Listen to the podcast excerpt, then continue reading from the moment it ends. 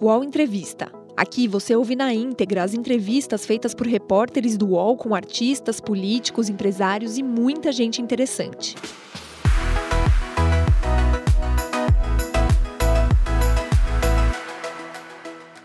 Olá, eu sou Thales Faria, colunista do UOL, e hoje nós vamos entrevistar o deputado Roberto Jefferson, ex-deputado Roberto Jefferson, ex-líder do PTB e atualmente presidente nacional do partido. Roberto Jefferson é, tem uma trajetória é, extremamente conhecida na política e polêmica. Ele fez parte da chamada tropa de choque do Collor contra quem, a turma que queria o impeachment dele. É considerado pelos, pelo, pelo Collor como um dos deputados que foi mais fiel a ele até o final. É, depois é, participou do governo Lula, foi apoiou o governo Lula, depois denunciou o mensalão, rompeu com o PT é, depois de romper com o PT, denunciar o mensalão, passou o governo Dilma brigado, né? E teve o impeachment da Dilma. Depois ele apoiou o governo Michel Temer. A filha dele chegou a ser é, designada para o Ministério do Trabalho, representando o PTB, deu uma polêmica danada, acabou não assumindo. É, e agora o Roberto Jefferson entra em nova polêmica. Ele está dizendo que existe um golpe do presidente da Câmara, Rodrigo Maia, do presidente do Supremo, Dias Toffoli, e do presidente do Senado, Davi Alcolumbre, contra o, o presidente da República, Jair Bolsonaro. Um pouco na contramão do que dizem vários políticos que estão dizendo que o Bolsonaro é que está tentando um, um golpe. É, no meio disso, o Roberto Jefferson se tornou uma figura extremamente elogiada pelos bolsonaristas, enquanto o Sérgio Moro, que era uma figura elogiada, agora passou a ser criticado. Deputado, é, aqui o senhor explica hoje essa sua proximidade com Jair Bolsonaro? Sempre foi assim? Não, não. Ele foi meu liderado na Câmara. Eu era o líder do PTB, você convivia bem conosco lá, como jornalista que é cobrindo a Câmara dos Deputados. O Bolsonaro era líder, era liderado meu na bancada do PTB, mas depois ele deixou o partido e foi para o PP. Mas o que eu posso dizer do Bolsonaro é que é um homem correto, sério, é simples, é um homem simples, e eu não estou próximo a ele. Eu fiquei assim indignado, muito indignado, Otávio, de vê-lo apanhar do jeito covarde que ele vem apanhando e sem vozes a defendê-lo. Me parece que a nossa turma, seguindo aí essa, essa, essa, esse marketing que tem feito aí o globalismo de apassivamento dos homens, a turma perdeu a coragem, está todo mundo apassivado. Ninguém bota o peito, ninguém defende o presidente da República. E eu me senti compelido, me senti obrigado a defender o presidente Bolsonaro e seu governo, sem nenhuma proximidade. Volto a repetir, Thales. Eu não me encontro com, com o Bolsonaro, deve ter uns dois anos e meio. A última vez que eu me encontrei com ele foi na fila de embarque, nós estávamos indo é, para Belém para assistir o Círio de Nazaré. Ao Círio de Nazaré. Nós estávamos indo para Belém assistir ao Círio de Nazaré. Tem uns dois anos no aeroporto. Depois disso, nunca mais estive pessoalmente com o presidente Bolsonaro, nem falei com ele ao telefone. Agora, o Palácio, o pessoal em torno do Bolsonaro, auxiliar, todos falam que o senhor hoje é uma figura queridíssima por eles. E, é, e o Bolsonaro próprio está é, procurando uma recomposição no Congresso, procurando os partidos de centro, inclusive o seu partido, o PTB. Né? O PTB. É, é. Não, pode falar, pode falar. O Bolsonaro é meu amigo pessoal. Guardamos isso do passado. Mas eu ainda não fui procurado por ninguém do Palácio, não, Thales. Ainda não recebi nenhum, nenhuma ligação, nenhum telefonema no sentido de conversar. Sei. Mas o senhor apoia o governo? O seu partido apoia o governo? Tem apoiado. O PTB tem apoiado o governo na Câmara dos Deputados. E o senhor é a favor dessa recomposição em torno do centro, do centrão, que se chama centrão no Congresso? O presidente vai ter que ter cuidado com isso, Thales. Muito cuidado. Ele vai ter que escrever, vai sentar com o PP do Valdemar, é, com, com, com o PP, com o partido do Valdemar. Ele tem que escrever. Valdemar, eu acho que é o PL, né? É, Valdemar é o PR. PR ou PR? PR, PR é dos. É, da Igreja Universal. É da Igreja. O é. PL é o do Valdemar. E o PP é da, do, do Ciro Nogueira. É do Ciro Nogueira. Então, vamos dizer, o PP do Ciro Nogueira. Ele tem que sentar com a porta aberta, com a imprensa olhando, e escrever quais são as bases que o PP deseja apoiar. Ele quer participar do governo em que ministério? e o que, que ele tem de proposta para executar no governo. Isso tem que ser claro, não pode ser naquela fase antiga de governo de coalizão. Toma lá da cá. Tem que ser uma proposta de governo clara para que todo mundo possa sentar à mesa e executar uma política com a regência do presidente Bolsonaro. Tem que ser à luz do dia, não pode ser conversa de, de coxia nem de pé de escada. Mas o senhor falou é, anotar lá, quer participar do governo, em que ministério. O senhor acha que ele tem que colocar é, esses partidos nos ministérios? Se, se ele vai ele está querendo conversar, ele deve estar tá querendo abrir. Porque até agora o presidente Bolsonaro fez um governo técnico. Ele tem técnicos do mais alto coturno e do mais alto é, escalão mas ele não, tá, ele não está fazendo um governo político, ele não deu a nenhum partido político é, a oportunidade de participar do seu governo, até cumprindo uma promessa sua de campanha, que ele ia governar para o povo, não ia fazer toma lá da cá, não ia fazer coalizão, porque coalizão é igual a corrupção. E ele não rouba e não deixa roubar, e essa é a verdade. E para mim, essa é a grave crise dele com o Congresso. Né? Como ele não rouba, não deixa roubar, é aquela velha política é, que ainda existe no Senado e na Câmara, vem pressionando muito fortemente o Bolsonaro para abrir a torneira do orçamento da União. Mas e, e, abrir a torneira dos cargos não é velha política? É claro que é velha política, mas fica. Mas no mundo democrático, quando você faz um governo de união, não de coalizão, você estabelece princípios. O PR vai participar por quê? Tem essa, essa, essa, essa pauta social. O PR deseja desenvolver essa, essa, essa pauta social. Escreve um documento dizendo ao que veio e assina junto com o presidente, mostra à opinião pública que vai poder cobrar isso do exercício daquele ministro ou daquele diretor de alguma entidade social, mas de um ministro vai poder cobrar disso essa participação no governo é a colaboração que o partido dará ao governo, além da estabilidade política na Câmara dos Deputados.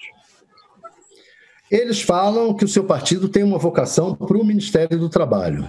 É essa a vocação do, do PTB? Já passou, acabou o Ministério do Trabalho.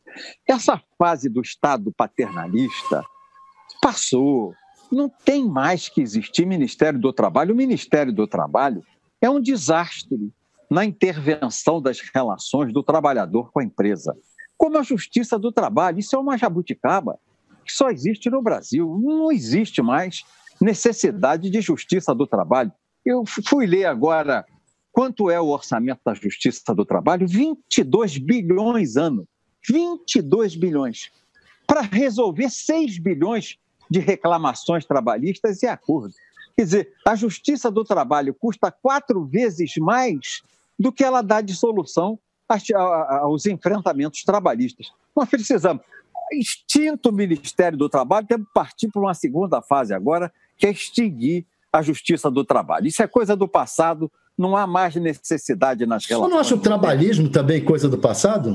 Não, é coisa do presente, mas nos moldes atuais, aqueles plantados pelo ex-ministro Ronaldo Nogueira, do PTB, quando ministro do Trabalho à frente da pasta. Qual é a diferença? os acordos é, é, empresa com os seus trabalhadores faz direto sem a participação de, de, de base sindical. A empresa se reúne no, no, no, no chão é, fabril, no chão da fábrica, e discute com os seus trabalhadores as conveniências daquele grupo. A empresa e o grupo entendem as suas necessidades, os seus sofrimentos e o que fazer em conjunto. Sem essa necessidade de inter, intervenção de sindicato, é.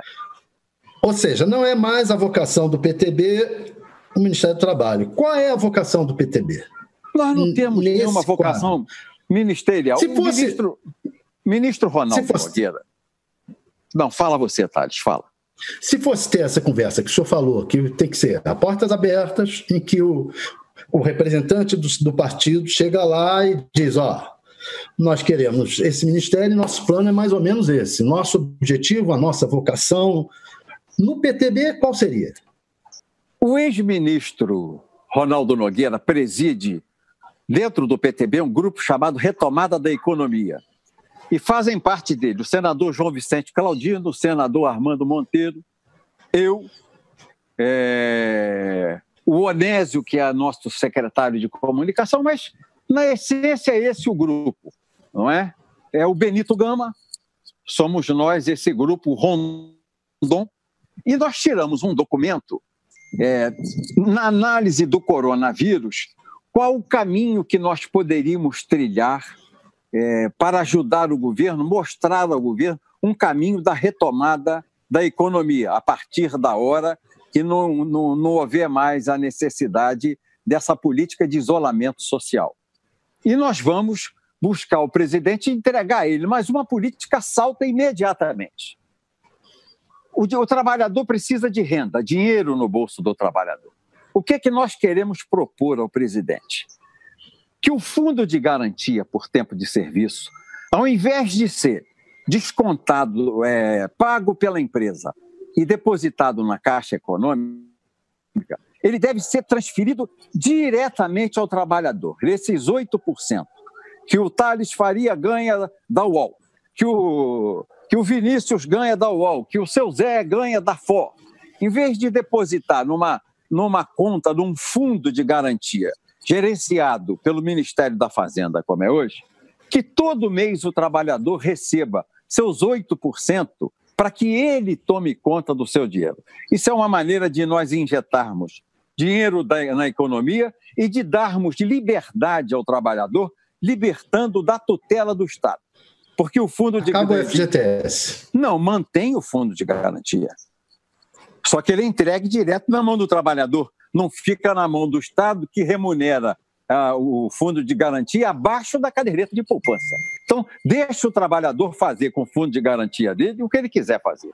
Não acaba o fundo de garantia. Você mantém, mas entrega na mão do trabalhador. Mantém os 8%, mas não tem um fundo. Mantém, pra, na conta dele é um aumento salarial de 8% e acabou. Tchau e benção. É, só, só não podemos chamar de aumento salarial para que isso não se incorpore ao salário para cálculo de indenização, férias, 13 terceiro salário. É, vamos dizer, é um seguro, seguro trabalho. Nós podemos mudar o nome para se chamar seguro emprego.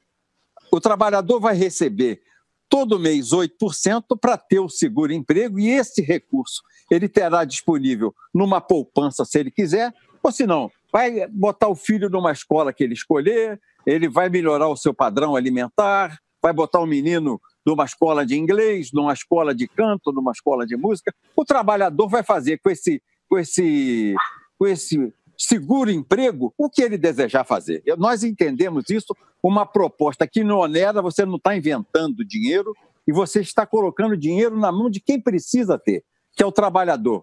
Porque no PTB nós temos um, um, um, um, um ditado, um mantra. Justiça social se faz dando dinheiro ao trabalhador. Justiça social é dinheiro no bolso do trabalhador. O senhor é, falou aí do Agnaldo Nogueira, tal, que ele está presidindo o grupo, tem um projeto. Ronaldo Nogueira. A ser Ronaldo. apresentado ao, ao, É, Ronaldo Nogueira, perdão. Um projeto a ser apresentado ao, ao presidente Bolsonaro. Está é, tá combinada essa apresentação? Vai ser quando? Ainda não. Eu estou contando só você, você me Claro, claro, claro. Isso é uma coisa do partido e já está pronta hoje. O Ronaldo Nogueira, inclusive, publicou no nosso grupo as diretrizes do trabalho que nós fizemos. Ele envolve várias áreas, mas eu quero te dar a área, a, a, a proposta mais revolucionária nossa é essa aí. Ou seja, vocês estão com uma vocação mais econômica do que trabalhista, né? do que Ministério do Trabalho, mais, ao invés de Ministério do Trabalho, mais para a área econômica. Sim, mas uma área econômica que protege o trabalhador dentro do, do, do seu, do seu ganha-pão, do seu salário, é? da sua remuneração. Como é que o senhor está vendo a política do ministro Paulo Guedes hoje? Eu gosto dele. Liberal. Eu, eu tenho muito medo desse plano Marshall que está sendo montado aí dentro do governo, porque vejo que o Brasil não tem dinheiro do Estado para investir na economia. Não é? o, o Estado não pode ser a, o indutor da economia porque está sem recursos. Eu prefiro, meu pensamento é mais liberal, eu entendo que o pensamento do Guedes de você pegar os recursos é, de estímulo através do BNDES injetar na empresa privada, que ela faz girar muito mais rápido o dinheiro, os negócios giram muito mais rapidamente e a retomada da economia é muito mais rápida do que. Mas nesse quadro de pandemia, o que se fala é que nesse quadro de pandemia tem que haver uma, Mas o uma grande injeção. Vai passar. Hoje a Caixa Econômica, eu li li nos jornais, já atendeu 39 milhões e 100 mil pessoas com aquele socorro de 600 reais. Hoje, a Caixa Econômica, eu li agora de manhã, porque eu leio muito jornal e revista pela manhã para poder escrever o Twitter, a Caixa Econômica já transferiu esse plano de socorro, é, 600 reais, para 39 milhões e 100 mil brasileiros. E tudo que o Estado entra, Otales, é muito lento é muito pesado, as concorrências, as licitações, o concurso público. Eu prefiro fazer o que, o que é muito mais ágil o mercado liberal dentro da proposta do ministro Paulo Guedes. Eu, penso que o caminho dele é mais rápido para a retomada da economia. Vamos ao golpe. Por que, que o senhor acha que estão querendo dar o golpe no Bolsonaro e como é que é essa trama? Houve inicialmente uma trama no sentido do impeachment, que era aquela troca do Rodrigo Maia aceitar o pedido de impeachment e ganhar mais dois anos de mandato como presidente da Câmara dos Deputados. Ele receberia, mandaria instaurar a comissão de, de processo, a comissão processante contra o Bolsonaro, pegava a cabeça do Bolsonaro e entregava na mão é, de todo mundo, principalmente do DEM, do PSDB, que lideram hoje esse movimento de desestabilização do governo, e atrás a esquerda que se satisfaria com isso. E qual era a compensação do Rodrigo Maia? Votar aquela PEC 101 eh, do deputado Benedito de Lira de 2003, que permite que dentro da mesma legislatura você entregue, uh, você permita que o deputado possa se reeleger presidente da Câmara dos Deputados. Hoje o Rodrigo Maia já declarou que isso daí de, de impeachment, até de CPI, não é um momento disso agora, que tem que ser pensado, refletido. É, ele mudou, né? Ele andou sumido, se assustou. A repercussão foi muito grande, começou um fora Maia violentíssimo. Ele, ele só não teve um fora Maia do tamanho do fora Dilma, que botou 5 milhões de pessoas na rua espontaneamente. Mas ele sentiu que ele desafiou gente disposta a lutar com ele. E ele voltou atrás. Derrotada a tese do impeachment, vem o Fernando Henrique com uma pérola. O Fernando Henrique é o rei da conspiração. Foi é, saiu com uma pérola dizendo o seguinte: nós temos que forçar a renúncia do Bolsonaro. Agora, no, em meados da semana passada, quinta-feira. Tese a qual já aderiu aquela menina Janaína, lá de, de São Paulo, e já aderiu Dória. É, o que, que eles querem? Através dos seus ministros, os ministros tucanos, do, do, do, do Supremo Tribunal Federal é, escandalizar em cima dos filhos do Bolsonaro, em especial essa coisa de fake news, onde o tucano, que hoje é ministro Alexandre Moraes, o Alexandre Moraes é o ministro tucano, ele tomou uma atitude processual que é um desplante, é um assinte à Constituição, é um assinte à lei. Ele, ministro, quando o Moro foi exonerado, e o, e o diretor-geral da Polícia Federal foi exonerado, ele, num despacho, disse que os delegados que investigam é, o, a, a fake news, não podem ser removidos do processo. Quer dizer, ele criou, por um despacho dele de ministro do Supremo, a inamovibilidade, a inamovibilidade para dois delegados de polícia. Essa garantia constitu é, constitucional que tem o juiz, que tem o promotor, ele é inamovível, o salário é irredutível e ele tem vitaliciedade. Ele criou para os delegados de polícia, sem ouvir o Congresso Nacional, dentro de um processo que ele, que ele tem em mãos como relator. Quer dizer, está ficando uma piada a intervenção do Supremo na gestão do Executivo Nacional. O ministro Tucano, é, o Alexandre Moraes, assentou, afrontou o ordenamento jurídico nacional quando tomou essa determinação, legislando estabilidade e inamovibilidade a dois delegados de polícia dentro de um processo que faz parte é, é, do, da orquestração para desmoralizar o filho do Bolsonaro e forçá-lo no isolamento a uma, a uma renúncia. Você não acha um pouco perigoso agora mesmo a questão do Bolsonaro com em relação ao filho, processo do filho, etc., com o ministro Moro? O ministro foi lá e declarou que o Bolsonaro queria interferir na Polícia Federal e queria um, de, um delegado que fale com ele, que diga para ele como é que está o processo, essas coisas. O senhor não acha que isso daí é uma. O, o Moro tem que provar. Problema? O Moro tem que provar isso, que ele não provou. Ele falou, mas não provou. O Moro, para mim. Representa... Ele mostrou um WhatsApp do, do Bolsonaro dizendo que o, delega... que o superintendente tinha que ser demitido porque está investigando alguns políticos forçando uma situação de crise no meio de uma crise política. Isso aí é uma conversa de Estado.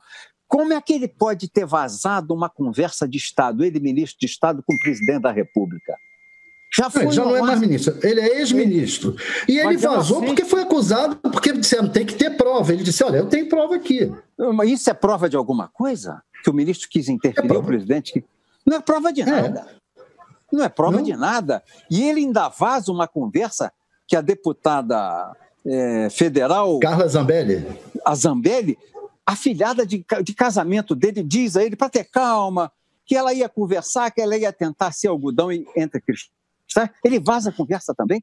Como vazou contra a Constituição e contra a lei a conversa da Dilma com o Lula lá no passado, quando a, quando a Dilma queria fazer do Lula ministro, para dar a ele é, garantias constitucionais de foro privilegiado, ele vazou ilegalmente a conversa. Ele está habituado a vazar a conversa. Que, que coisa, que papel horroroso do Moro, o, o, meu irmão. Então, você Eu... acha que ele devia ter sido demitido mesmo? Tinha que ser demitido. Eu não o convidaria. Eu me recordo, Otávio, uma vez numa conversa com o governador Brizola, quando o PTB apoiou o governador Brizola e nós apoiamos o Ciro a presidente, era é, PPS, PTB, PDT. O candidato era o Ciro é, Gomes e o candidato a vice era o Paulinho da Força, que na época era do PTB. E nós tivemos uma conversa na casa do governador Brizola. O compromisso deles não é com o governo, com o grupo ou com o chefe do governo. Eles têm compromisso com o ego, eles têm compromisso com a biografia. Eles não podem compor governo porque eles faqueiam o governo pelas portas. Eu me recordei do governador Brizola, do falecido governador Brizola, e que Deus o tenha num bom lugar, com essa atitude que tomou o Moro, dono de uma excepcional biografia. Mas, para mim, é, personagem do Mário de Andrade no seu livro Macunaíma, O Herói Sem Caráter, apunhala pelas costas. É uma e ele acha que ele esfaqueou o Jair Bolsonaro pelas costas. É, Para mim, o tweet melhor do dia da, do que ele pediu demissão foi feito pelo Alexandre Garcia, quando o Alexandre Garcia olha o céu e diz assim: oh, Meu Deus, que céu azul, que céu maravilhoso.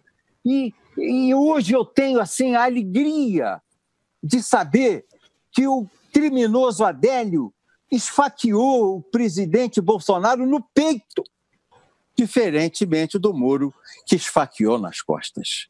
Deus me livre de um homem desse. Deus me livre de um homem desse. Agora, é, é, E qual o motivo disso? É só ego? O, o ego. Que... É, é, é, só ego. Dele, ego e a lei dele ser tucano.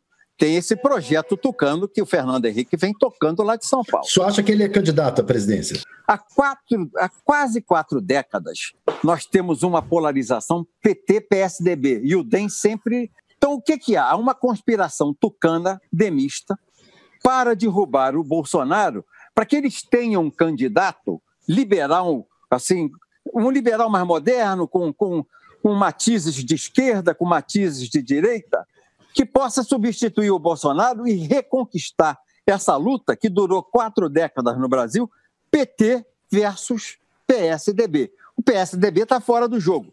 Se empichar, se caçar o mandato do Bolsonaro, vem o general Mourão. O general Mourão, ele não tem o carisma do Bolsonaro. Ele não tem esse impacto é, social, de mídia que tem o Bolsonaro. É, esse grupo que votou no Bolsonaro, você veja, no Rio Grande do Sul, aquele governador Eduardo, ele fez PSDB, Bolsonaro, ele, Bolsonaro. O Dória fez o, o, o Bolsodória. Onde havia candidatura tucana, repare só, eles se uniram ao Bolsonaro para ter os votos do eleitor do Bolsonaro, que é o eleitor dele. Então, pra, de que maneira o PSDB pode voltar a reinar? Tirando o Bolsonaro da frente. E essa é uma articulação feita a partir de São Paulo, através do Fernando Henrique, através do Dória, do ministro Alexandre Moraes, o Moro, que é tucano lá de Curitiba, há um grande concerto de forças para devolver ao PSDB o comando da política nacional. Os podcasts do UOL estão disponíveis em todas as plataformas. Você pode ver a lista desses programas em uol.com.br/podcasts. Recebe salário, faz transferência, pagamento, recarga de celular e até empréstimo, tudo sem taxa.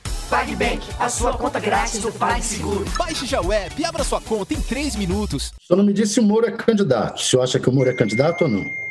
Eu creio que ele será candidato. Porque se você me perguntar se eu dou a ele um emprego de auxiliar de escritório, eu não quero. Porque eu não posso confiar num homem desse. Ele não arruma emprego em lugar nenhum. Porque sabendo que a qualquer momento, em nome da biografia, ele conta a história é, dos defeitos da pessoa. Porque perfeito, meu amigo, só no céu. Só Jesus. Ele não tem, problema, não tem problema porque os amigos dele são os anjos. Então, Jesus, é Deus e Jesus Cristo não tem problema, porque eles convivem no mundo celestial. Mas nós, aqui na Terra, temos os nossos problemas e os nossos amigos têm problema também mas eh, pelo que o senhor está dizendo, ele sai levando uma parcela do eleitorado do Bolsonaro. Ele enfraqueceu bem o Bolsonaro. As pesquisas mostram que o Bolsonaro está com 30% inarredável. Eu quero ver se o Fernando Henrique, se o Temer, se o Lula, se ele, Moro, resistiam a essa campanha que eu nunca assisti, Thales. Eu fui deputado 24 anos, estou na política há 40. Eu nunca vi um linchamento, um espancamento igual recebe o Bolsonaro todo dia. Você abre de manhã cedo, liga rádio, Band News, Globo News, pau no Bolsonaro. Você lê o jornal, Folha, Globo, é, Estadão, Veja, pau no Bolsonaro.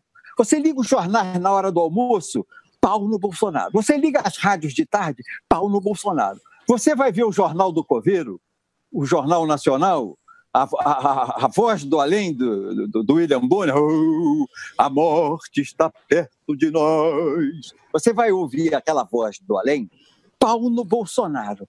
E o Bolsonaro mantém 35% e que não cai de jeito nenhum de, de lealdade a ele. É muita força. Já já, quando passar essa crise da pandemia, o Bolsonaro volta para 50%.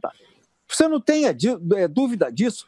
E o Bolsonaro, Thales, não apanha por erros que possa ter, apanha por suas virtudes. O que, que vão dizer do Bolsonaro? Não, o Bolsonaro ele fez o mensalão, ele está dando dinheiro lá na Câmara dos Deputados para ter uma base parlamentar. É mentira que quem fez isso foi o Lula, não é o Bolsonaro. Não, o Bolsonaro fez o Petrolão, quebrou a Petrobras porque deu é, uma é, mas diretoria... está se falando de dar cargos. Está se falando de dar cargos para conseguir Isso é para frente. Isso é para frente. Para frente. Aí nós podemos voltar a falar. Estou dizendo o para trásmente e o presentemente.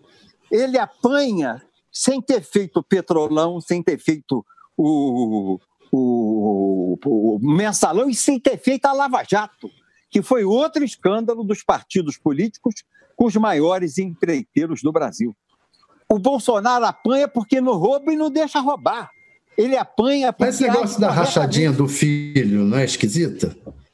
o filho dele com rachadinha eu acho esquisito. Só se ele aderiu aí ao GLS, aí, esse grupo, esse grupo aí de mudança de sexo, rachadinha em onde? Ô, ô, ô, ô, Thales, desculpa, meu anarquista predileto. Não, então vamos ver. Você desculpa. Então eu não vou botar essa. Rachadinho só sabe o que, que é. É claro que quem tinha rachadinha era aquela deputada do PSOL aí, do, no, no, no é, na, na, na, Assembleia, eu acho que era Janaína o nome dela. É, ela era rachadinha, tudo bem. Mas o filho do Bolsonaro não pode ter rachadinha. Ai, ai. Essa, essa denúncia de que ele usava, ficou com parte dos salários dos deputados. Essas investigações todas e que estão dando esse, esse, essa confusão toda. O Bolsonaro quer informação da Polícia Federal. Isso não é, não é um problema, não é sério isso? O Bolsonaro quer. Quem disse isso foi o Moro que ainda não provou o que disse. Eu quero ver o Moro provar isso. E o Procurador-Geral da República, ele pede a, pra, ele pede a investigação criminal dessas palavras de título como denunciadoras feitas pelo, pelo Moro, mas quer saber também se não houve denunciação caluniosa. Se houve denunciação caluniosa por parte do Moro, ele tem que pagar. Ele tem que aprender a respeitar a lei. Ele é juiz, aplicava a lei do modo dele. Mas ele não está isento de essa respeitar coisa, a lei. Essa coisa do Aras pode se voltar contra o Moro. Sim. Essa denúncia sim. do Aras, tá, ela tem duas, duas pontas. É, claro que ela tem. É uma faca de dois gumes. Ela pode cortar tanto o Bolsonaro como pode cortar a língua do Moro deputado, a, a, liturgia manda chamar pelo cargo público de maior é, votação presidente que a pessoa teve. No seu caso, deputado. Não, presidente. Ou presidente do PTB, né? É, mas você, você meu velho então. amigo, Roberto Jefferson, vamos lá. Você me chama de Roberto. Quantas tá vezes, o Thales, eu me lembro mas... uma vez que eu fui absolvido numa acusação de ter levado vantagem naquele na, na CPI dos anões. Você lembra disso? Você se lembra Lembro. disso? Uma conversa que nós tivemos, nós dois, que me, me absolveram por unanimidade, que eu sofri muito aquela acusação, aquilo me fez passar maus momentos. E você Sim. disse assim, ô Roberto, você sempre foi um cara divertido, amigo, você sempre foi um gozador. Você bateu nas minhas costas e disse assim: você agora vai poder roubar 10 anos que você tem habeas corpus que essa CPI te deu. Você lembra disso, Otávio? Sinceramente, eu não lembro. Então você é um abuso amigo. dizer um negócio desse. Mais disso, mais disso, mais disso. Você pode me chamar de Roberto, você é uma pessoa que eu leio toda manhã, gosto muito da sua crítica, da sua análise política, e foi um prazer ter sido entrevistado por você. Um prazer. Eu que, eu que agradeço ao senhor, foi um prazer, e como sempre, as suas entrevistas são muito é, interessantes, muito interessantes e elucidativas também. Obrigado, meu amigo. Um fraterno abraço. O Ao Entrevista tem edição de áudio de Amer Menegassi e coordenação de Diogo Pinheiro.